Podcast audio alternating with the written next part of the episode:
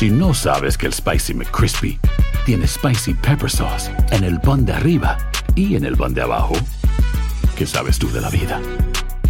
Para, pa, pa, pa.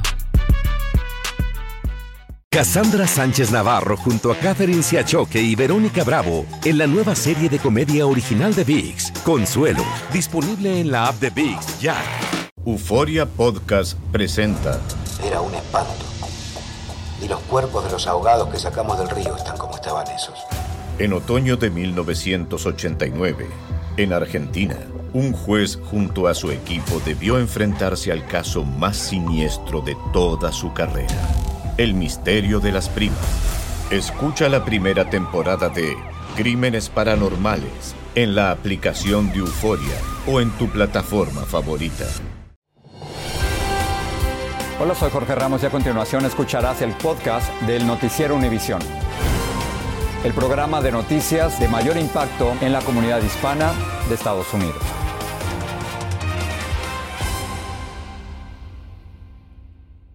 Buenas noches, hoy me acompaña Maite Interiano. Maite, bienvenida. Gracias, Jorge.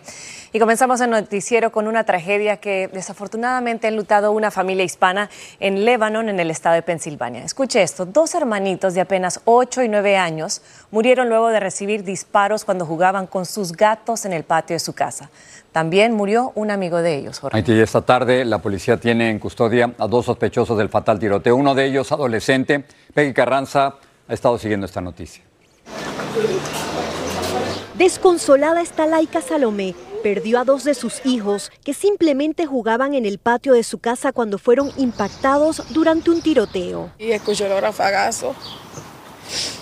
Ahí fue que me avisaron que tirotearon. Eh, dispararon mi casa y fue que yo salí corriendo y encontré. Encontré mi Se llamaban Jesús y Sebastián, de 8 y 9 años. Siempre luché por ellos, siempre traté de darle lo mejor, siempre se- le enseñé lo bueno, lo malo, sí, siempre. Pero pues, hice lo que pude. Joshua Lugo, de 19 años, también murió durante la balacera. La madre nos dice que era un amigo de la familia que vivía en su casa y cuidaba de los niños. Su hermana nos habló desde Puerto Rico. y él siempre estaba este como nos buscábamos entre hermanos una- un muchacho humilde no se metía con nadie si tenía que hacer un favor lo hacía Tras 28 horas de investigación, la SWAT arrestó a Alex Torres, de 22 años, y James Fernández, de 16. We still believe that Lugo was the target. Creemos que Lugo era el objetivo de los disparos debido a una discusión pasada, dijo el jefe de la policía. El tiroteo fue de tal magnitud que una bala perdida impactó a un vecino, quien fue identificado como Luis Cancel de 33 años. Él fue operado y se recupera en el hospital. Las autoridades buscan a un tercer sospechoso y tratan de pedir la pena de muerte para Torres. Mientras, ambas familias colectan dinero para realizar los funerales en Puerto Rico. Nadie se merece perder un hijo, y menos de la manera que, yo perdí los míos, porque no- fue sin ninguna razón. En Lebanon, Pensilvania, Peggy Carranza, Univisión.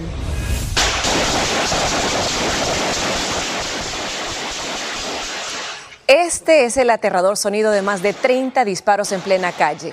La policía reveló un video que muestra el auto Audi color negro que usaron los pistoleros que atacaron en Cincinnati, Ohio. Cuatro personas, tres de ellas niños, sufrieron heridas de balas y recibieron tratamientos en un hospital. La acoso escolar cobró otra víctima, un niño hispano de apenas 10 años que se quitó la vida agobiado por las burlas y los insultos en su escuela en Nueva York. Su desconsolado padre contó detalles del sufrimiento que significaba la escuela para su hijo y las quejas que ellos presentaron. Fabiola Galindo tiene todo. A sus 10 años, Gianluca disfrutaba jugar en el parque, practicar natación, hacer música y pasar tiempo con sus abuelos. Si caminaba en la calle encontraba una flor silvestre, eso era para mí. Y si yo cogía solo la florcita andaba llevar junto a él, me ponía en el pelo. Pero su padre dice que hace seis meses todo eso cambió, cuando Luquitas le contó que era víctima de bullying en su escuela. que él es un niño raro, que está gordo, que es feo, que es creepy, que los zapatos de él son como de los homeless, ¿me entiende? Él venía llorando y después de eso no quiso irse más a la escuela. Su primera reacción fue reportar el acoso a la primaria de Peekskill en Nueva York. Lo primero que voy es a la escuela, pero nadie me atendió. Me dijeron que me iban a llamar y nadie me llamó. Le quitaron la computadora a mi hijo, dos meses. Le quitaron el instrumento musical a mi hijo. También tampoco hizo nada. Y cuando hubo el bullying le suspendieron a él. Hoy, aferrada a sus recuerdos, su familia lo vela indignada porque dicen que las autoridades ignoraron la ayuda que les pidieron. Mi hijo ya no está. Pero si quiere alguien más, si quiere alguien, algún niño que le escuche, porque no les escuchan a los niños ahí, nadie hace nada. La escuela dijo en un comunicado que si bien el incidente no ocurrió en los terrenos del plantel, estamos trabajando en estrecha colaboración con la policía y esperamos sus hallazgos. Pero los parientes del pequeño insisten en que el sistema les falló. Una de las cosas que tú puedes hacer es, tratar de desviar y de escalar la agresión. Cuando alguien, por ejemplo, se te acerca y te hace un enfrentamiento, salte del camino. El bully siempre necesita una audiencia. Así es que lo que tú tienes que tratar de hacer es de, escalar esa audiencia. El padre exige que se remueva de sus cargos a los consejeros de la escuela que, según él, no le brindaron ayuda. Además, este lunes se espera una protesta en la escuela y en la alcaldía para llamar atención sobre este caso. En Nueva York, Fabiola Galindo, Univisión. Y luego de varios días de amenazas e incertidumbre, el Senado aprobó una medida que eleva el techo de la deuda y evita una crisis económica en Estados Unidos. Esta medida, que ya había sido aprobada por la Cámara de Representantes, es el resultado de un compromiso entre la Casa Blanca y el liderazgo republicano del Congreso. Claudia Uceda tiene las reacciones desde la capital del país. Los mercados bursátiles subieron tras un sólido reporte de empleo y la aprobación en el Senado de la ley que suspende el techo de la deuda hasta el 2025. Ya era hora, ¿no? Que se pongan de acuerdo. A última hora, 66 senadores votaron a favor y 36 en contra. Se evitó un impago de la deuda del país y que el gobierno se quede sin dinero. El Congreso envió el proyecto de ley al presidente para que lo firme tan pronto como el sábado y entre en vigor. La aprobación es un logro político para Biden y el líder republicano Kevin McCarthy. La Casa Blanca celebra. Es un importante recordatorio de lo que podemos hacer de manera bipartidista, dijo la Casa Blanca. El acuerdo reduce el déficit federal en los próximos 10 años. No crean que es la solución, es el principio, dijo el líder republicano. La mayoría de los republicanos votaron en contra del proyecto de ley. El plan no reduce el gasto, nos dijo este republicano. Otros pidieron más dinero para la defensa del país. Los demócratas progresistas se enojaron porque el acuerdo implica reglas más duras para pedir cupones de alimentos. Tiene un, un parte que no es necesario. Señala este senador insatisfecho por la reanudación de los pagos de la deuda estudiantil. La secretaria del Tesoro, Janet Yellen, también celebró la aprobación rápida de este acuerdo bipartidista. Indicó que salva millones de empleos y que protege la fe en el crédito de los Estados Unidos. En Washington, Claudio Seda, Univision. El Departamento de Justicia le informó al ex vicepresidente Mike Pence que no le va a presentar cargos por el hallazgo de documentos clasificados en su casa de Indiana. Pence planea postularse a la nominación presidencial del Partido Republicano dentro de unos días. Y el gobierno del presidente Biden quiere traer a Rusia a la mesa de negociaciones sobre armamentos nucleares. La solicitud la hizo en un discurso Jake Sullivan, asesor de seguridad nacional de Estados Unidos. A principios de este año, Vladimir Putin retiró a su gobierno de START Treaty, el acuerdo bilateral que frenaba la carrera de armamento nuclear. La escritora y profesora mexicana Denise Dresser se encuentra en Kharkiv, en Ucrania. Hoy hablé con ella y le pregunté sobre su reunión con el presidente ucraniano Volodymyr Zelensky y sus críticas a la postura de México respecto a la invasión rusa. Zelensky, que por cierto visitó México hace años, habló de su, ah, de su visita a Chichen Itza y cómo le impactó la identidad, el orgullo mexicano. No comprende por qué México, que ha sido colonia, eh, no defiende esos mismos valores. Decía que eh, el presidente del observador debería entender que hay gran parte de la población mexicana que sí lo apoya, que se solidarizó desde el primer día y que el presidente de un país independiente debe representar a su población y que acaso alguien en México eligió a Putin.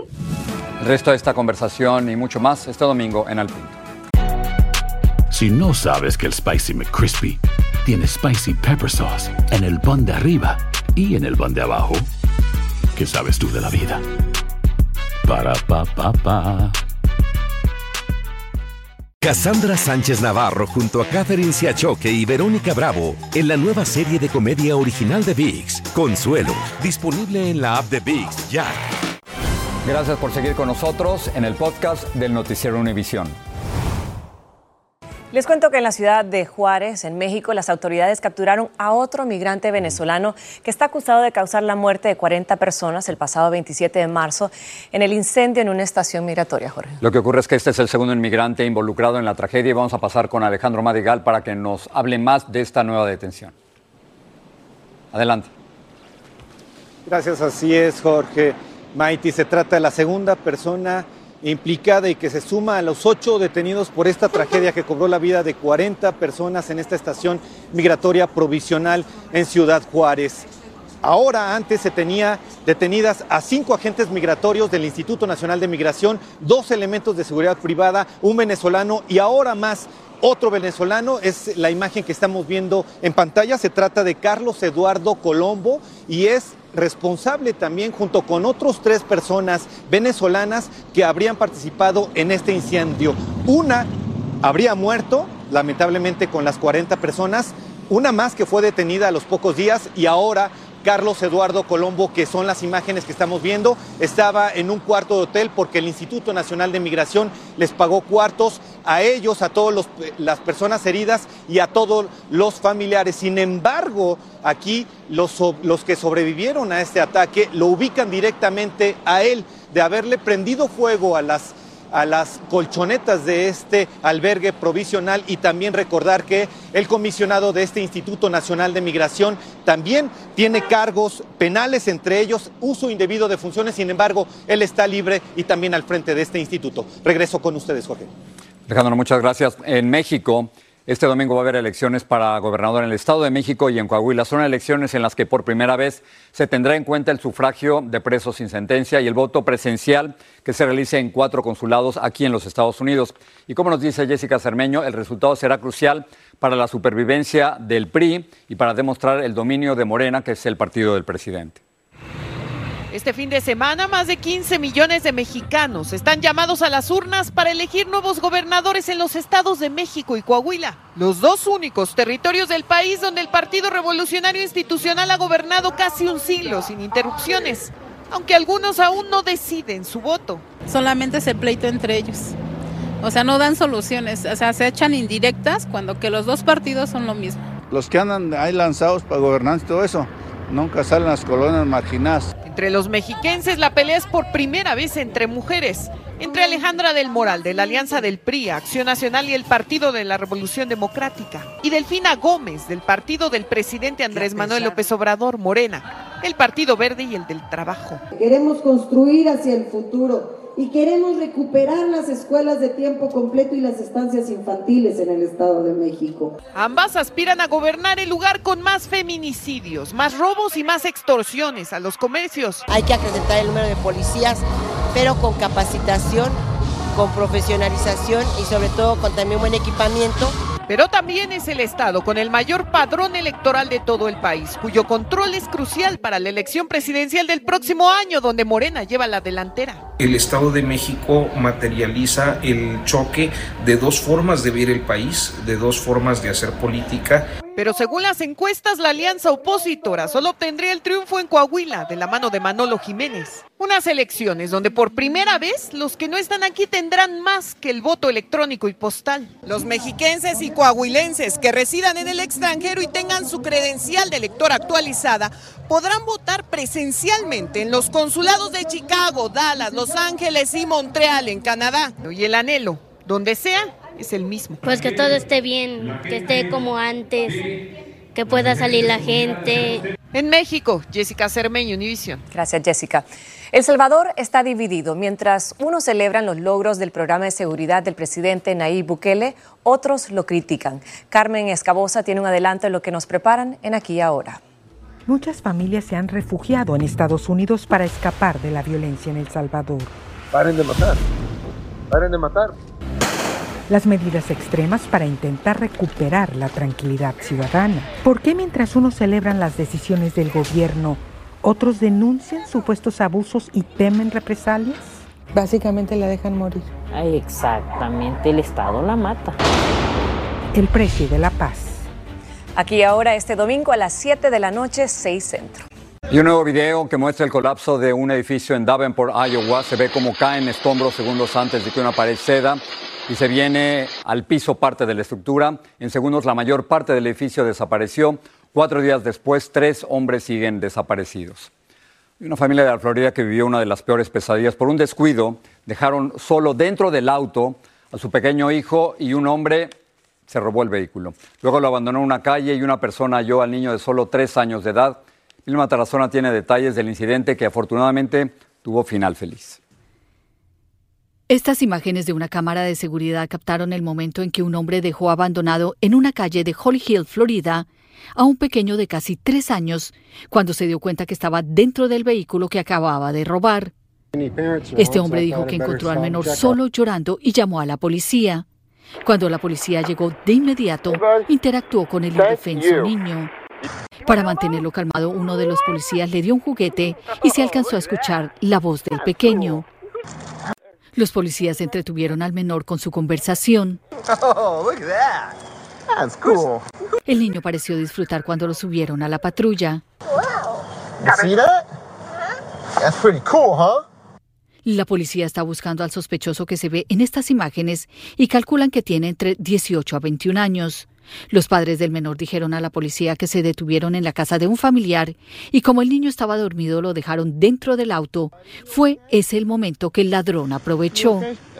La recomendación de las autoridades sigue siendo la misma. Nunca, por ningún motivo, deje a un menor solo dentro de un automóvil porque pone en peligro la vida de la criatura. En Miami, Vilma Tarazona, Univisión. Gracias, Vilma. El mercado laboral de Estados Unidos creó 339 mil empleos en mayo, más de los 188 mil que se había pronosticado. La tasa general de desempleo subió de 3,4% en abril a 3,7%. Sin embargo, entre los hispanos bajó de 4,4 a 4%. La mayoría de los empleos se crearon en sectores de servicios comerciales y profesionales, gobierno, salud, construcción y transporte. Y esta noche tenemos una cita en la edición nocturna. Hablaremos de Arlene, la primera tormenta tropical de la temporada de huracanes en el Atlántico. Se formó en el Golfo de México con rumbo sur hacia Florida y Cuba y veremos si Arlene también amenaza a esa región. Además, una alerta importante para quienes guardan dinero en populares plataformas de pago como PayPal, Cash App, entre muchas otras.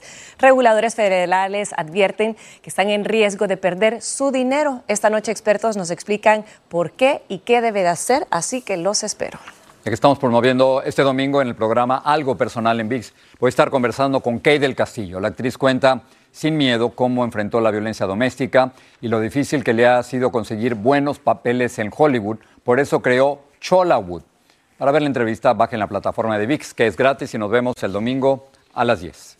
Esta es una excelente noticia para miles de familias. Medicare se comprometió a cubrir los tratamientos en contra del Alzheimer que tengan la aprobación de la FDA. La nueva política ampliaría el acceso a medicinas que retrasan la enfermedad. Cerca de 7 millones de personas padecen de esta enfermedad en los Estados Unidos. Y pasamos con noticias alentadoras para muchos californianos. Exactamente, pronto pagarían menos por su factura de luz gracias a una ley que va a determinar las tarifas según los ingresos y no el consumo de energía en sus hogares. Así es, y Jaime García nos dice cómo va a funcionar este plan. Para las amas de casa en California en los últimos dos años el costo de la electricidad solo se ha multiplicado. Hace dos años yo pagaba 140, 150 y en mi último móvil 380 dólares. California prepara cambiar el método para cobrar la electricidad, dividiendo los cargos en dos tarifas. La primera es la llamada tarifa fija, que representa el pago por la infraestructura usada para transmitir la electricidad que será fijada de acuerdo con el ingreso anual de cada uno de los 14 millones de clientes. Para el consumidor de bajos recursos, que en California más del 25% de los residentes son de bajos recursos, van a, van a recibir una tarifa fija, chica. La segunda será la tarifa variable, que dependerá únicamente del consumo de electricidad en el hogar. Lo que asegura que las familias de bajos recursos paguen las tarifas más bajas. Ya tenemos protecciones para ellos con tarifas especiales en lo variable. No tenemos protecciones sobre lo fijo. El propósito es que las tres compañías privadas de electricidad de California tengan los fondos para renovar la red de transmisión eléctrica y para prevenir los incendios de bosques y maleza provocados por las descargas de los cables de electricidad durante las temporadas de calor y viento. La Comisión de Utilidades Públicas de California tiene hasta el próximo mes de julio para decidir cómo se implementará este cambio a la tarifa fija y exactamente a qué costo para los consumidores. Para el 2025 es cuando va a entrar esta tarifa nueva. A mí me gustaría que esto realmente que están ofreciendo lo hagan para que ahorremos nosotros y no ganen más ellos. En Los Ángeles, Jaime García, Univisión. Entonces están los detalles, ¿no? Particularmente para las familias que más lo necesitan. Así es, un muy buen plan, a ver si lo pueden ejecutar y ojalá que beneficie a todas esas familias. Así termina el episodio de hoy del podcast del Noticiero Univisión. Como siempre, gracias por escucharnos.